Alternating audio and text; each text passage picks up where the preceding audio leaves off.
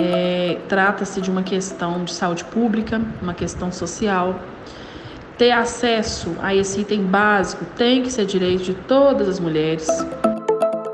No Brasil, mulheres e meninas em situação de vulnerabilidade econômica sofrem todo mês com a falta de acesso a absorventes, produtos de higiene e também ao saneamento básico. Com isso, elas acabam recorrendo a outras alternativas, como o uso de pedaços de pano, jornal e até mesmo miolo de pão, que podem resultar em infecções e outros problemas de saúde. Eu sou Luciene Santos, editora da revista Coringa começando o segundo episódio da série Desigualdade dos Ciclos, um podcast que discute a pobreza menstrual no Brasil, a falta de acesso a produtos de higiene e saneamento básico, e nesse episódio vamos falar sobre a saúde pública da mulher. Eu sou Ellen Perucci, editora da revista Coringa. Como discutido no primeiro episódio, a menstruação é um processo fisiológico e, para muitas mulheres, devido à grande desigualdade social que assola o país, o período menstrual perturba o bem-estar físico, mental e social. Ao longo da história, o patriarcado buscou argumentos religiosos e científicos para justificar a dominação dos corpos femininos. Para exercer o controle, o patriarcado desenvolveu e apegou-se à ideia de que os corpos das mulheres são inferiores, promovendo assim a desigualdade de gênero. A menstruação foi relegada ao campo privado e familiar, não sendo vista pelo Estado como uma questão de saúde pública. O silêncio estatal sobre o tema fez e ainda faz com que muitas mulheres e meninas não tenham condições suficientes para vivenciar o período menstrual com dignidade. No segundo episódio da série Desigualdade dos Ciclos, conversamos com a assistente social Adriana Pereira e com a vereadora do município de Pará de Minas, Irene Melo. Elas falaram sobre a importância de políticas públicas que garantam dignidade para todas as mulheres. Trata-se de uma questão de saúde pública, uma questão social. Ter acesso a esse item básico tem que ser direito de todas as mulheres, né? É, havendo então que criar políticas públicas que garantam àquelas em vulnerabilidade né, social a disponibilidade gratuita é, desse item de higiene, que é o absorvente. Essa é a Diana Pereira. Ela atua como assistente social do Centro de Atenção à Saúde LGBTQIA+, do município de Pará de Minas e é pós-graduanda em Educação, Diversidade e Inclusão Social. É, despertar essa sensibilidade da sociedade para essas questões e lutar por esse direito social é importantíssimo e imediato, né? É, uma vez que essa pobreza menstrual ela coloca essas mulheres em condição subhumana e desencadeia ainda mais a sua exclusão social. A luta política pelos direitos da mulher começou na década de 1960, quando o movimento feminista brasileiro, descontente com as diferenças de gênero e com o enfoque reducionista dado à mulher, reivindicou a não hierarquização das especificidades de homens e mulheres, propondo igualdade social que reconhecesse as diferenças.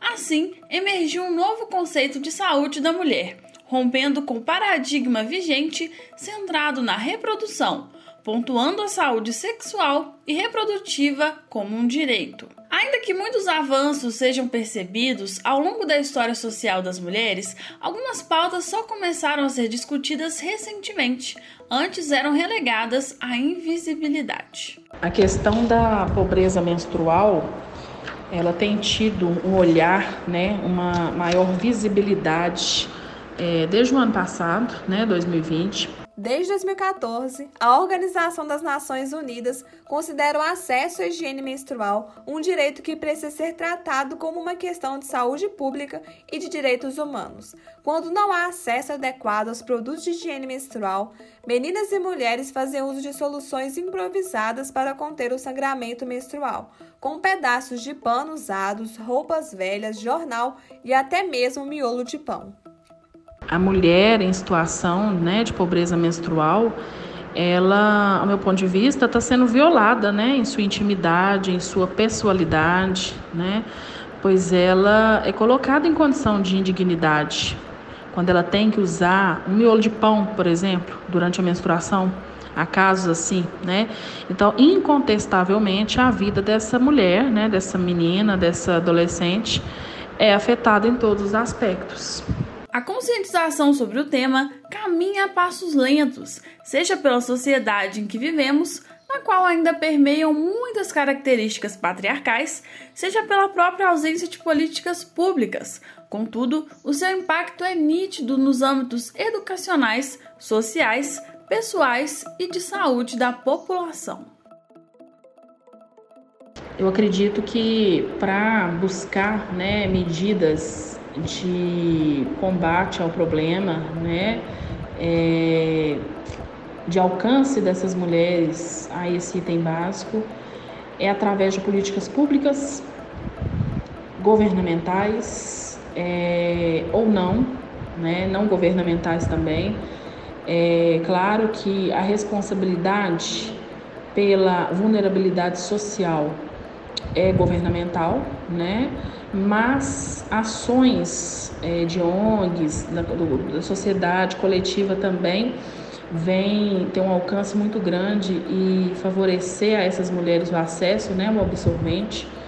É, é um conjunto de ações e de medidas que tem que ser tomadas de imediato. Então, criação de projetos, é, aumentar o repasse é, para assistência, para poder é, conseguir né, é, incluir esse item aí na, na no, entre os benefícios né, é, do CRAS, do, do, da assistência social, é, na, na, educação, né, que as estudantes tenham acesso ao, ao absorvente na escola. É, acredito que são meios que vão reduzir essa situação de precariedade nesse aspecto. Hoje no Brasil, os absorventes não são tidos pela lei como produtos de higiene básica, o que impede que eles façam parte do conjunto de itens essenciais em cestas básicas e sejam isentos de impostos cobrados pelo governo federal. Ainda assim, a constante luta das mulheres e as mobilizações de grupos, dos movimentos ativistas e de instituições fez e faz com que o tema ganhe visibilidade nos debates de políticas públicas. Conversamos também com Irene Melo Franco. Ela é formada em administração com especialização em gestão de pessoas e atualmente atua como vereadora na cidade de Pará de Minas. A falta dos absorventes afetam em vários aspectos a mulher.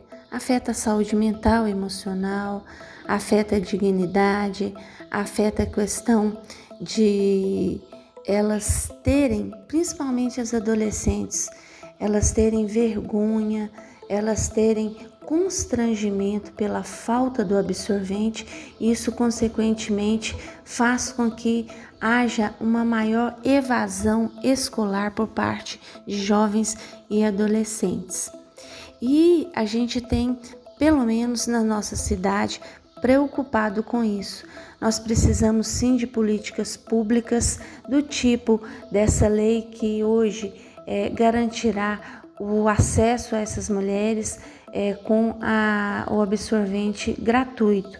Também tem locais, cidades que podem fazer o kit higiene para disponibilizar. O governo federal, ele pode através do SUS fazer essa distribuição, como é feito com preservativos, como é feito com vários outros itens, né, de preservativos.